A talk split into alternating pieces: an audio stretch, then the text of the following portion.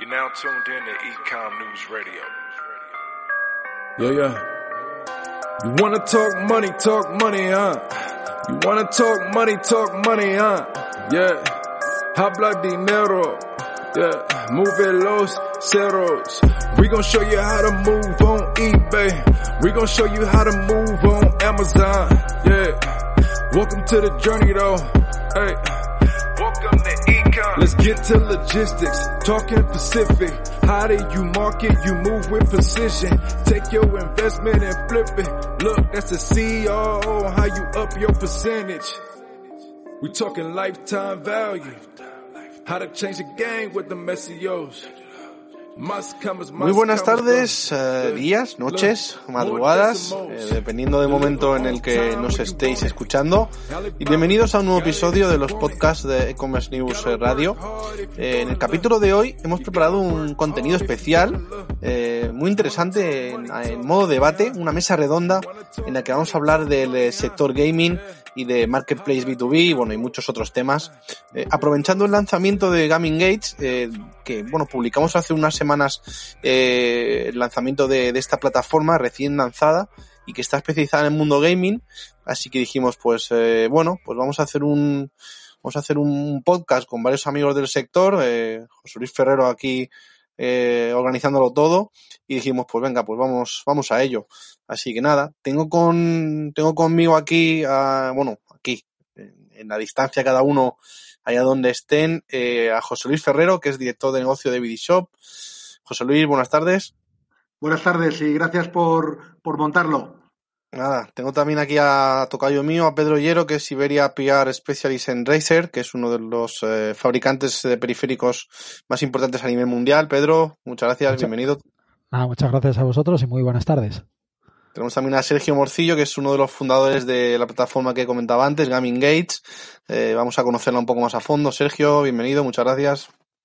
Sí, sí, Ahora sí. sí. Os, os doy las buenas tardes. Muchas gracias, Pedro. Gracias, bienvenidos. Bueno, ¿qué, qué tal estáis, chicos? Lo primero, ¿cómo, cómo estáis? ¿Estáis, ¿Estáis, sanos, bien? ¿Familia bien? Gracias a Dios, todo bien por, por mi casa y por, por mi entorno y, y, con mucho trabajo, porque viene todo lo que tiene que ver con gaming, con e-commerce y con digital, pues la, las empresas están queriendo poner las pilas en, en el plazo más corto posible. Claro. Eh, los demás, Pedro.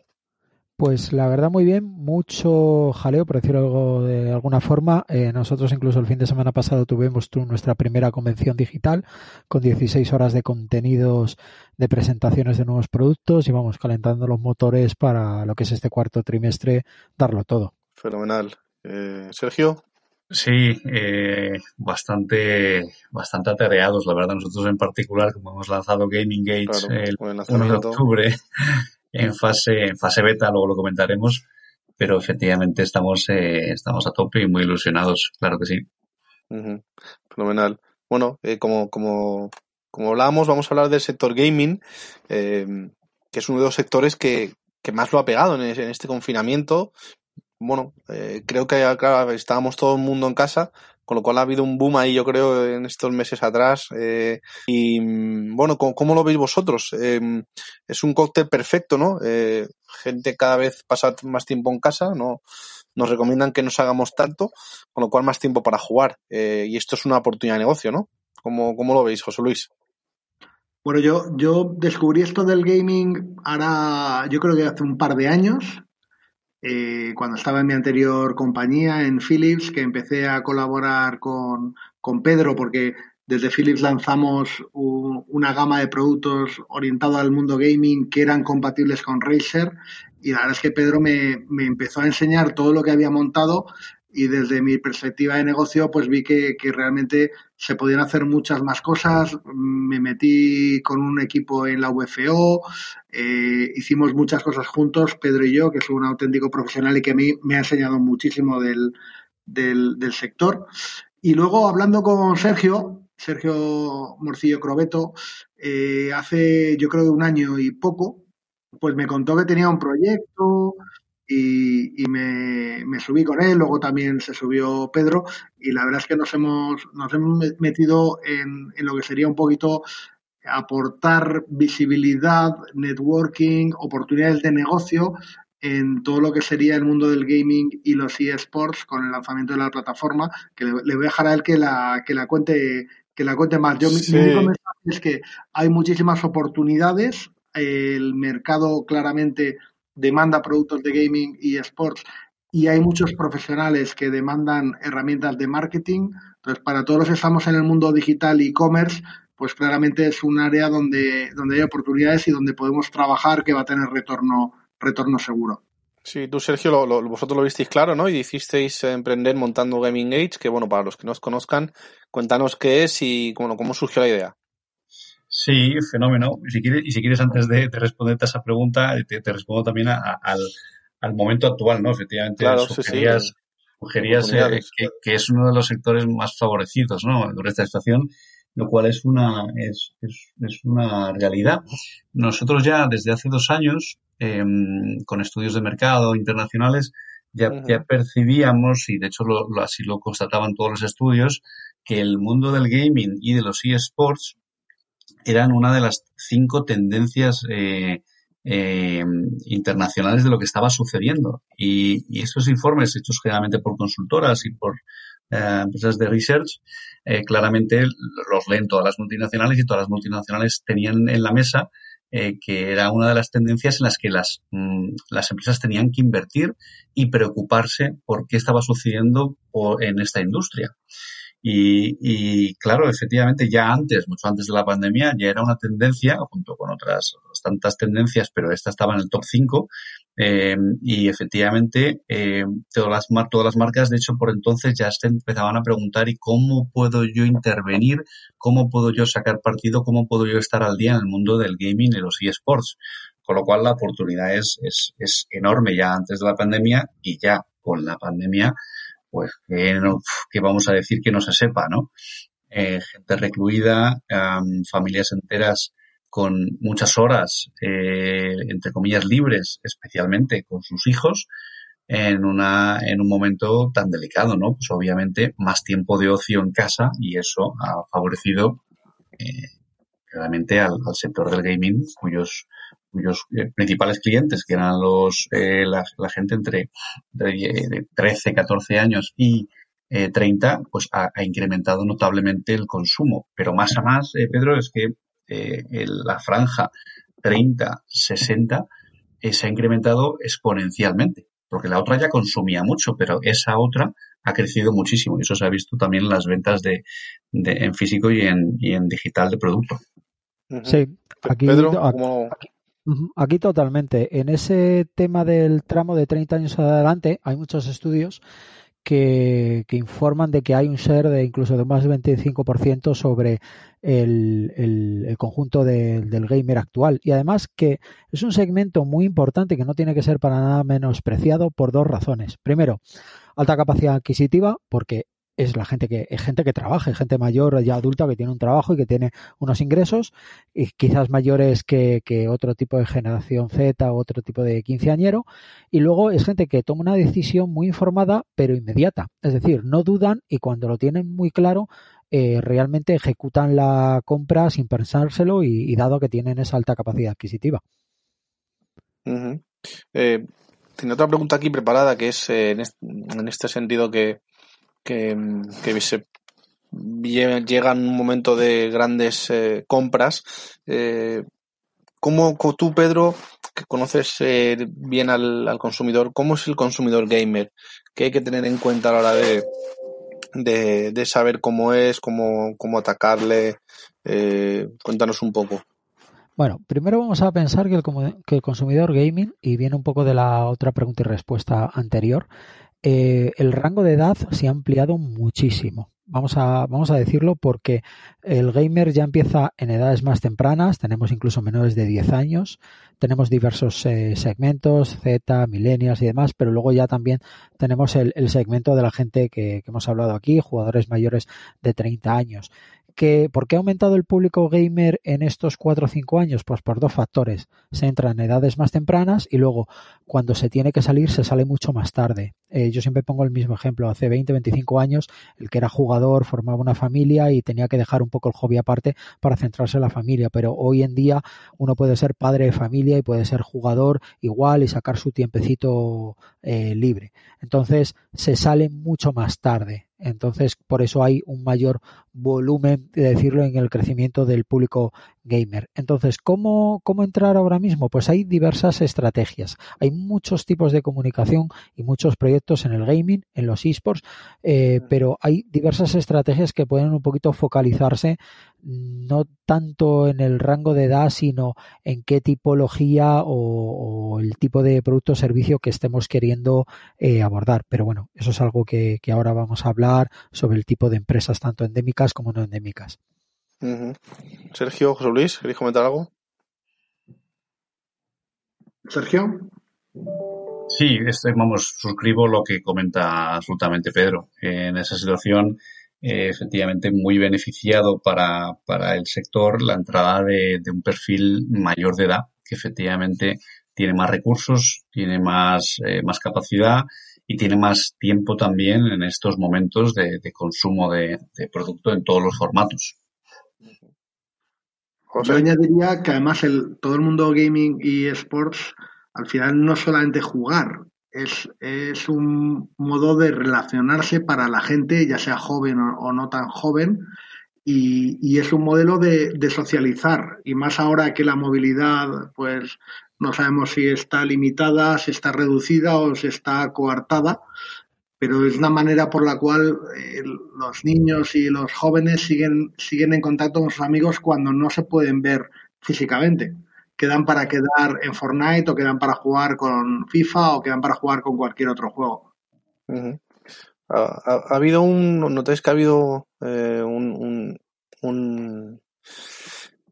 digamos, una incorporación de un nuevo perfil de, de, jugador de que antes no jugaba con esto del confinamiento o más o menos es, es, es el mismo target. ¿Cómo lo, veis? lo que nosotros hemos detectado es que se ha recuperado cierto perfil de jugadores que estaban en el videojuego lo tuvieron que dejar por sus obligaciones personales, familiares, tener otros hobbies que no fueran el videojuego y que debido al tema del confinamiento y las noticias también hay, que sumar otros factores, ¿eh? que también han salido muy buenos juegos este año, van a salir otros juegos excelentes aquí en noviembre, la nueva generación de consolas, entonces eh, que han retomado el hobby que una vez abandonaron y al que le dedicaron tiempo y lo han vuelto como a redescubrir y reincorporarse, por lo cual ha sido muy interesante este reenganche de este no hay una, un segmento de edad establecido, pero sí era gente que estuvo en los videojuegos, los tuvo que dejar y aprovechando el confinamiento y la necesidad de nuevas formas de ocio para entretenerse, ha reenganchado. Sí, pues, podría ser mi caso, ¿no? Yo jugaba, yo tuve la Mega Drive, me acuerdo ahí, pues, madre mía, pues ya por año 93, 94 creo que me la compró mi padre.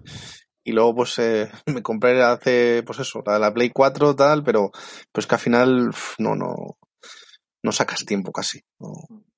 Intentaba ahí la pandemia, pero es que al final, no sé vosotros, pero es que se, de, de, de casa de trabajo se trabaja más casi, ¿no? Sí, absolutamente. Yo añadiría un punto que hemos visto como tendencia en, en, todo, o sea, yo creo que tanto Pedro desde Racer como Sergio desde Gaming Gates, hemos visto que mm, el, el, consumidor quiere consumir entretenimiento. Y el entretenimiento tradicional del deporte tradicional pues ha brillado por su ausencia durante bastante tiempo. Y incluso los propios jugadores de, de, fútbol profesionales y de otros deportes, pues han empezado a, a, a, invertir su tiempo que antes invertía, invertían eh, jugando en, en, estar en las plataformas.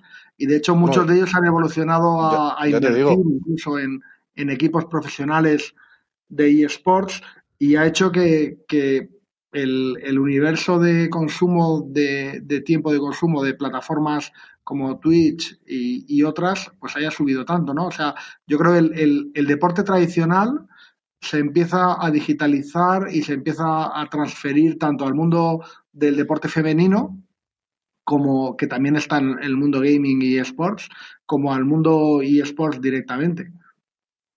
De hecho, sí, sí, por ejemplo, gente como Cunagüero, Courtois ahí están están metidos. Se les ven hacer directos ahí en, en Twitch y, y eso, para los que nos gusta ya el fútbol de por sí, eh, jolín, eh, ver a tus ídolos ahí, ¿no? Eh, que, que, se muestren a la plataforma muy, muy cercanos, tal y como son ellos, es, antes, claro, era impensable. Y ahí los tienes, en, emitiendo directos, eh, grabando su partida, ¿no? Me, me, parece increíble, la verdad.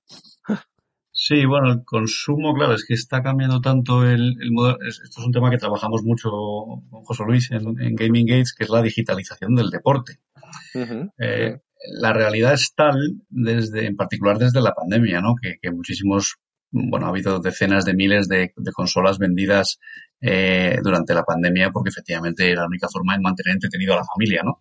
en particular a los niños, pero efectivamente, aparte también, como decía José Luis, en tema de, de streaming, ¿no? Y de, y de, y de ver contenido eh, de competiciones, es una realidad. Y, y, los clubes, que es a lo que queríamos ir, los clubes están viendo la necesidad de generar contenido fuera de los terrenos de juego.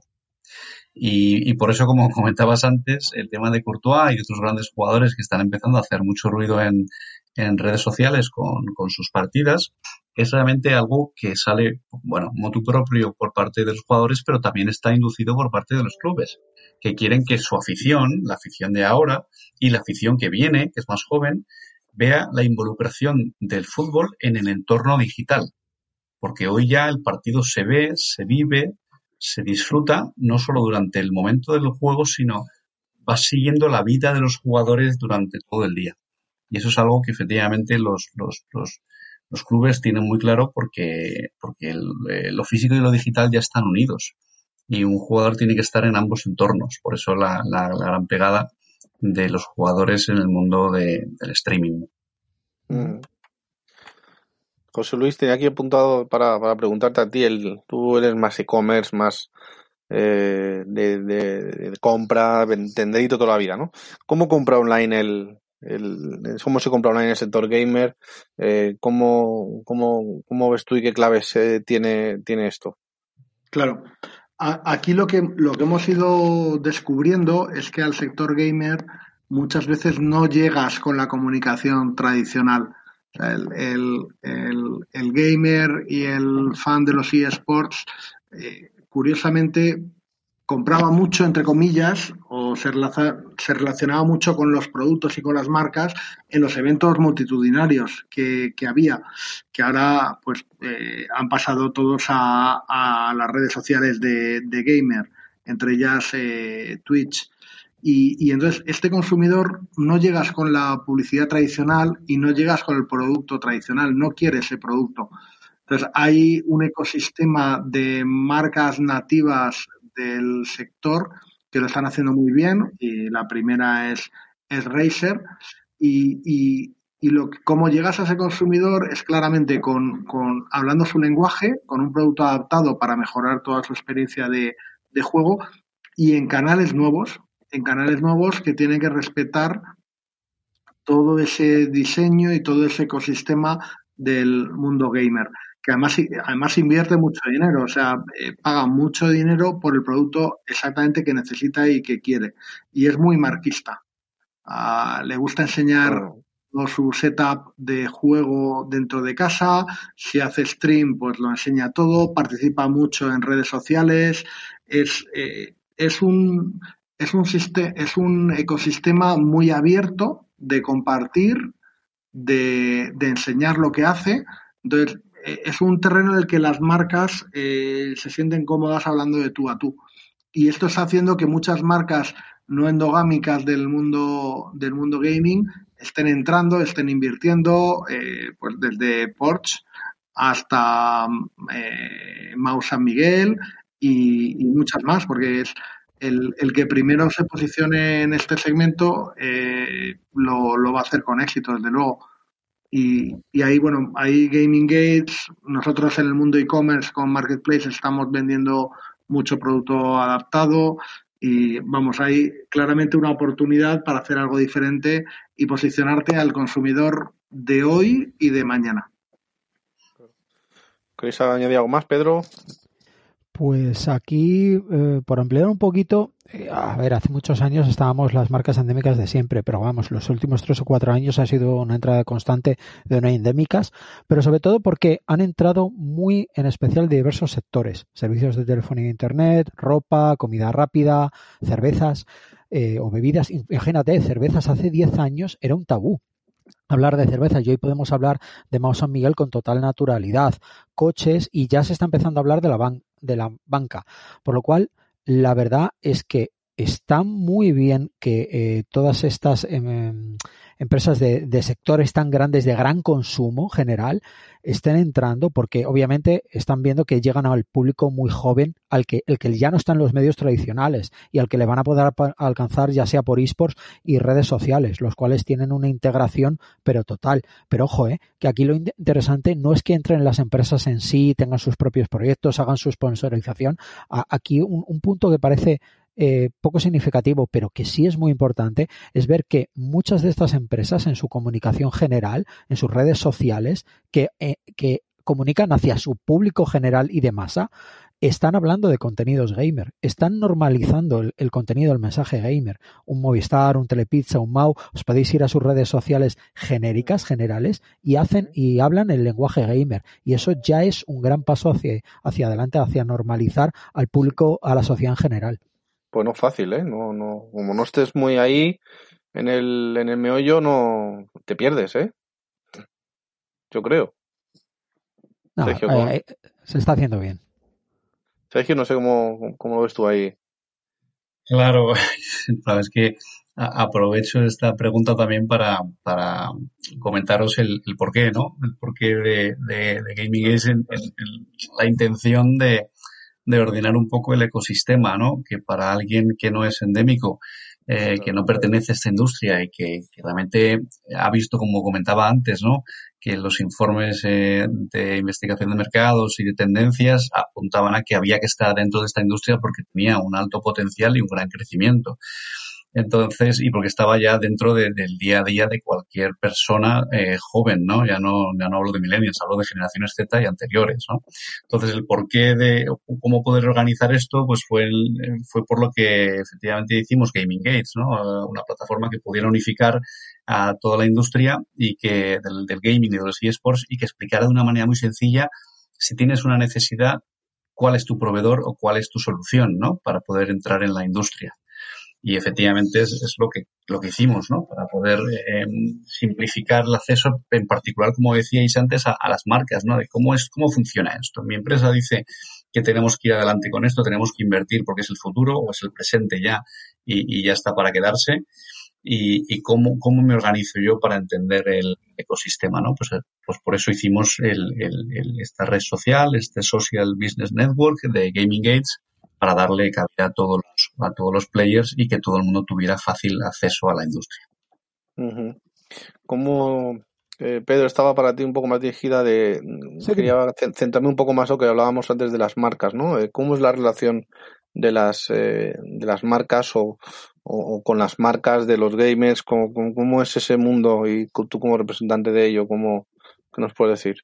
Pues mira, aquí la, la relación de, la, de las marcas es en estos momentos es hacer sentir que la marca no es alguien que viene, invierte y que quiere unos resultados, una visibilidad, sino que el papel fundamental de, las marcas en el sector ahora mismo es hacerse sentir como una parte que viene a integrarse, a jugar, que viene a, disfrutar junto con el público, que, que, viene a ser reconocido y legitimado como uno más. Eso, eso es eh, lo que se está haciendo y, lo importante y lo que establece la diferencia con respecto a los proyectos de integración de marcas generales hace 5 o 10 años que era alguien que venía, pagaba, eh, ponías el logo en la camiseta o en la página web y, ya.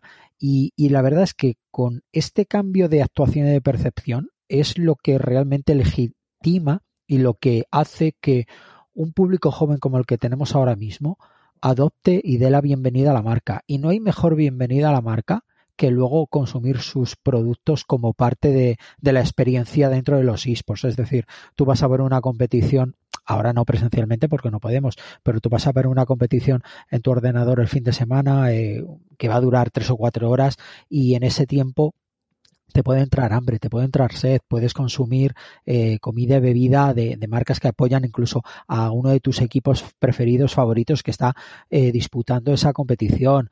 Eh, puedes ponerte la camiseta de tu equipo aunque estés en tu casa, puedes estar disfrutando y tal y haciéndolo mientras hablas con tu compañero en redes sociales y estás usando un micrófono de, a lo mejor de nuestra marca o periféricos de nuestra marca. Entonces hay, hay un componente en, en la experiencia de que cuando eres legitimado, eres aceptado, eres también consumido, que es la, parte final, lo que es la, conversión a, ventas, que esto es un poco el final del camino que se busca. No sé si quieres algo más, José Luis.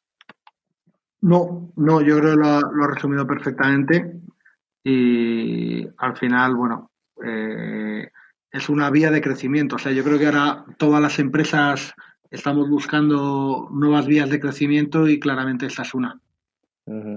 Eh, paso entonces a, otro tema que es el, eh, bueno, lo hemos tratado un poco de, refilón, es el tema de, los de mundo influencer y, y de cómo afecta o, bueno, claro, los, los gamers son personas cada vez más conocidas, ¿no? Algunos pueden tener millones de seguidores, tal. ¿Cómo influye esto en las ventas? Eh, las marcas se están haciendo cada vez más con contactos con, con ellos eh, o todavía no? Eh, ¿Cómo lo veis? No sé quién quiere empezar. Bueno, yo puedo, si os parece, hablar del, del concepto influencer desde el punto de vista de, la gestión del talento, ¿no? Al final los influencers son, son talentos, es una realidad. Hay gente que tiene ciertas habilidades de comunicación, ciertas habilidades de, de generar un contenido que que al público al que se dirige, pues, pues le llama la atención, ¿no? Todos lo tenemos en casa, ya somos padres de familia y vemos, eh, vemos que, efectivamente los, los, los, niños pues tienen verdaderos ídolos, ¿no? Siguen a futbolistas, siguen a algunos artistas y luego siempre siguen a un influencer, a un youtuber en particular, ¿no? Eh, entonces, bueno, son capaces de generar un contenido que a ellos les atrae muchísimo eh, y que efectivamente, pues tienen capacidad de influenciar sobre el consumo, sobre la actitud, sobre la forma de ser y pensar de muchísimos millones de personas, como, como apuntabas, Pedro. Entonces, bueno, pues claramente em, no es que lo que ellos toquen de oro, pero sí que es verdad que también, también como decía antes Ollero, ¿no? Oye, eh, las marcas hoy comunican de una manera diferente y, y, y se hacen de alguna manera eh, marcas relacionales, es decir, que la gente eh, tiene una serie de relaciones con las marcas casi con, con reciprocidad o, o, cercanía, ¿no? Cosa que antes efectivamente no, las marcas opinaban y hacían, ¿no? Ahora las marcas están como muy dentro, se preocupan mucho del mensaje que quieren dar. Los youtubers y los influencers en, cierta medida también, eh, bueno, están muy embebidos en la industria de una manera muy natural y transmiten de una manera muy natural al consumidor final que al final, obviamente, pues sigue sus pasos y consume el producto que ellos prescriben. Pedro, vosotros habéis trabajado en influencer, ¿qué puedes decir de, de, todo esto que estamos hablando? O sea, ¿os ha resultado beneficioso, sí o no? ¿Os, os llegan propuestas, las proponéis vosotros? ¿Cómo, cómo está este tema? A ver, eh, voy rápido. Nosotros llevamos años trabajando con influencers, llevamos años eh, teniendo muchísimas eh, experiencias, aprendiendo muchísimo y sobre todo viendo que este es un escenario y este es un sector de los influencers que va evolucionando, que va cambiando mucho. Al final, esto cuando empezó era un tema de, de de altos números, esto era un tema de branding, esto era un tema de tener un alto alcance, pero esto ya va evolucionando a otra cosa que es convertibilidad. Es decir, y por eso eh, la nueva tendencia están haciendo los microinfluencers, que son un poco influencers de nueva hornada, que a lo mejor no tienen comunidades tan grandes, pero es tan fiel, fidelizada, que, que en verdad el radio de convertibilidad de, ventas puede ser mucho mejor que uno de, altos números, pero con una comunidad va bastante esparcida, por decirlo de alguna forma. Y bueno, eh, esto todavía es un campo en el cual eh, se está no digo prueba error, pero se está experimentando, se está viviendo, se está ganando mucha experiencia. Microinfluencers yo creo que es la nueva tendencia y que es por donde va a seguir, sobre todo para empresas que no son de consumo general y que son de un producto y una industria muy específica. Y en el tema gaming, pues bueno, eh, estamos viendo dos, eh, dos categorías o dos tendencias. Primero, la aparición de una nueva oleada de influencers. Obviamente van apareciendo chicos jóvenes que, eh, que hace cuatro o cinco años pues a lo mejor eran muy pequeños, pero que ahora están alcanzando grandes cifras. Y luego la profesionalización del sector por las agencias, eh, a las agencias un poquito que vienen a, unar y que vienen a, a, ser una representación para las marcas y que vienen a traer también su, su valor añadido tanto para cliente como para representado. José Luis, ¿tú quieres añadir algo? Eh, no. Muy bien. Vamos, eh, bueno, tenemos aún un par de, de temas pendientes. Eh, que esta quería yo preguntaros, pero, pero bueno, que principalmente eh, para, para Pedro, ¿no? Que durante este tiempo de, de COVID, eh, ¿habéis hecho alguna estrategia en especial para una campaña de marketing un poco, eh, digamos, un poco más concreta, eh, ya que aprovechando el boom que estaba viendo eh, con, con todo el tema de gaming, ¿habéis hecho alguna alguna estrategia que quieras eh, comentar, a ver qué tal y qué tal resultados dio. Bueno, eh, a nivel global tuvimos una estrategia llamada Racer for Life en el cual adaptamos ciertas líneas de producción de, periféricos y las convertimos para mascarillas. Y algunas eh, de estas las hemos pedido donar, sobre todo en, zona de, Asia y demás. Se han hecho hay unas cuantas campañas al, respecto. y, luego más a nivel local, lo que tuvimos no es que fuera una campaña de marketing en sí planeada desde el principio, pero tuvimos un tema de estrategia de contenidos y de comunicación. Es decir, comunicación para estar siempre un poco eh, presentes y, colaborando con medios de comunicación que requirieran un poco de nuestro expertise a la hora de generar contenido sobre gaming durante el confinamiento, esports durante el confinamiento, streaming durante el confinamiento y luego puertas que se nos han abierto por un poco el tema que se comentaba antes. Eh, jugadores de fútbol que en el confinamiento y durante el parón liguero pues se ponían a hacer streamer y querían dar un salto de calidad en sus periféricos y entonces nos contactaban a nosotros y, acordábamos hacer acciones y, campañas eh, beneficiosas para ambas partes. Pero digamos que, que fue un periodo eh, de que abrió muchas oportunidades que no hubiéramos podido tener en, en otro momento. Sergio, vosotros con, el lanzamiento habéis hecho alguna campaña especial eh, o habéis contactado incluso con, con algún eh, un gamer, alguna marca, ¿cómo, cómo, habéis planteado esto? Pues mira, eh, efectivamente supuso un antes y un después porque nuestro planteamiento antes de marzo ciertamente era muy business to business, ¿vale? Era ayudar a empresas entre ellos desarrolladores, equipos, clubes, fabricantes, distribuidores, empresas de tecnología, a encontrar su, pareja perfecta ¿no? en la industria para conseguir más negocio, para hacer colaboraciones o para incubar proyectos. Y, con la pandemia, efectivamente, con el boom de los jugadores y charlando con muchísimas asociaciones, con AEBI, con ADEF, con, con GSIC de Microsoft, etcétera, nos dimos cuenta de que efectivamente lo que nos, deja, nos faltaba en la plataforma era el, el gamer, es decir, el business to consumer. No teníamos, no habíamos contemplado dentro de la industria el que estuviera cargado el gamer. Me refiero al gamer amateur. Entonces, efectivamente, empezamos a hablar con muchísimos gamers amateurs y, y les, les trasladamos la idea de si creían que tenía cabida su perfil dentro de Gaming Gates y efectivamente así fue.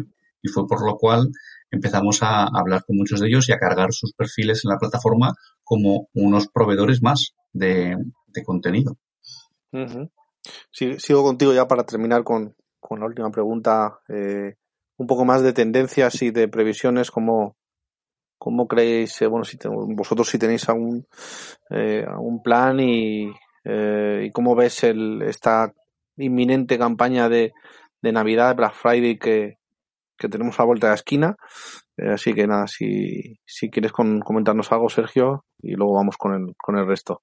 Bien, bueno, no, de momento estudios que lo respalden no, no disponemos y menos este año tan extraño que no, no nos lo ha facilitado, ¿no?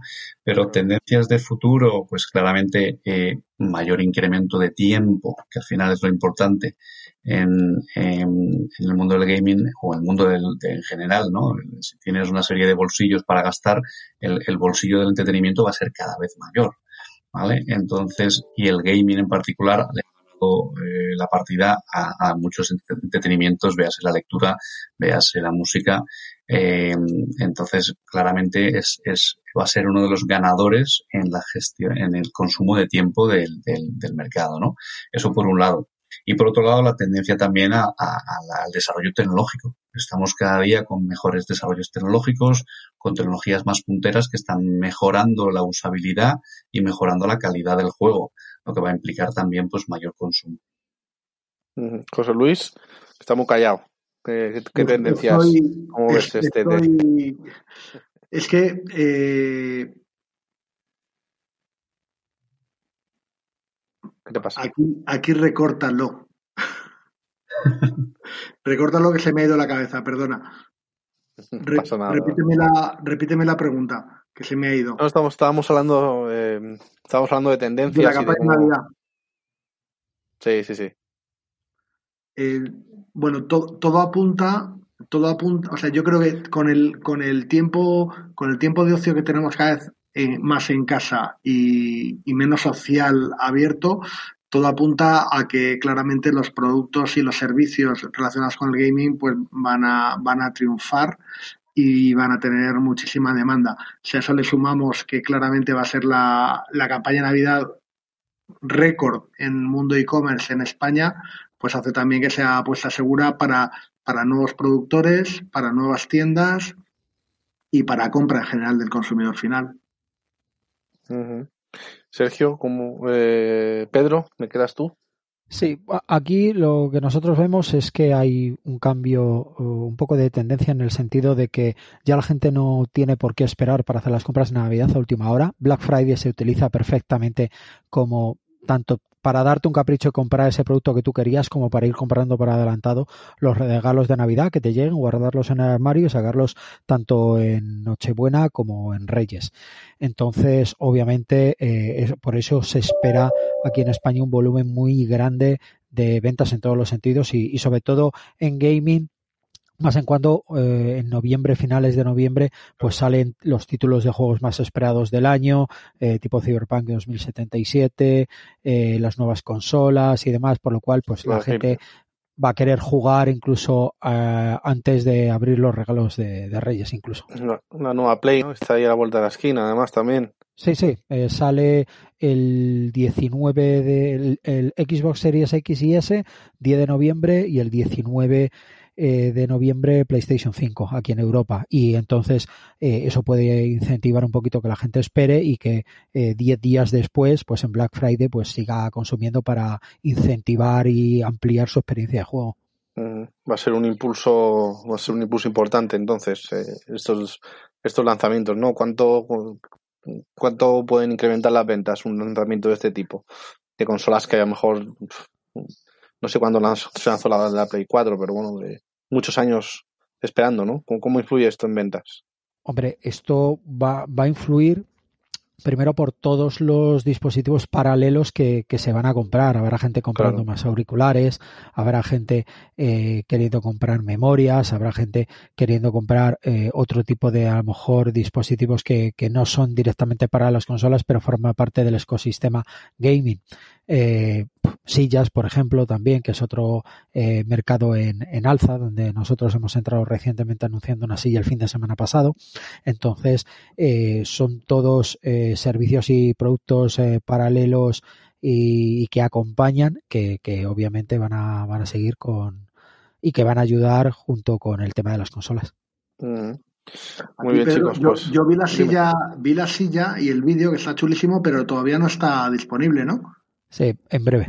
En breve ni con pre-order. Hay que, hay que lanzarlo en, en pre-order. Sí, estamos a la espera, pero yo te digo que antes de fin de año seguramente ya. Qué bueno. Pues mira, nos, nos ha dado una exclusiva, Pedro. Pues nada, chicos, que bueno, que creo que vais un, con el tiempo justo, ya nos, nos robas tiempo. No sé si te queréis hacer algún último mensaje de conclusión y, despedimos.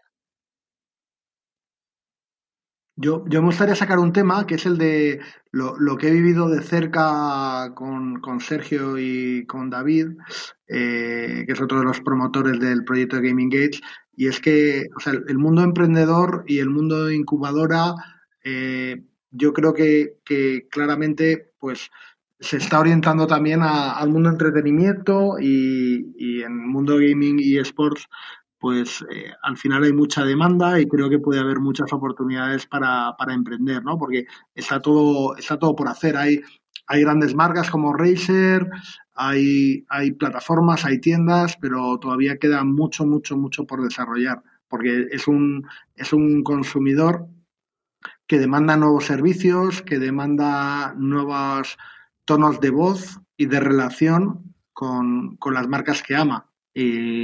Si logras llegar a esa comunicación con ellos de tú a tú y ser una marca cercana, pues podrás, podrás hacer muchísimas cosas. Entonces yo creo que, hay muchas oportunidades para emprender en ese entorno. Mm, Sergio, ¿quieres sí, algo?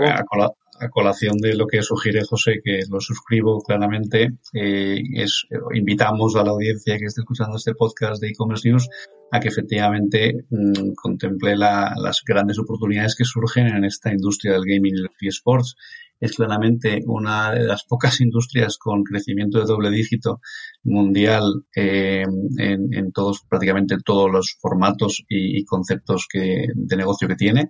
E invitamos no solamente, como decía José, a los emprendedores a generar negocio, también a, marcas eh, claramente a que sigan poniendo el objeto el punto de mira el sector porque efectivamente eh, es un momento muy bueno, va a seguir creciendo y además la gente es muy receptiva y, acoge con los brazos abiertos a, claramente a las iniciativas de las empresas. Fenomenal, pues eh, pues poco más chicos que agradeceros vuestro vuestro tiempo y este ratito que hemos pasado aquí hablando de, de gaming, de e-commerce, de, todo un poco. Siempre es un placer. Un placer es nuestro, Muchas gracias. Gracias a vosotros. Nada, que que tengáis buena semana y bueno, pues eh, aquí estamos y nos, eh, nos vamos hablando. Un saludo a todos. Game over. Hasta pronto, Hasta luego, buenas tardes. Hasta luego.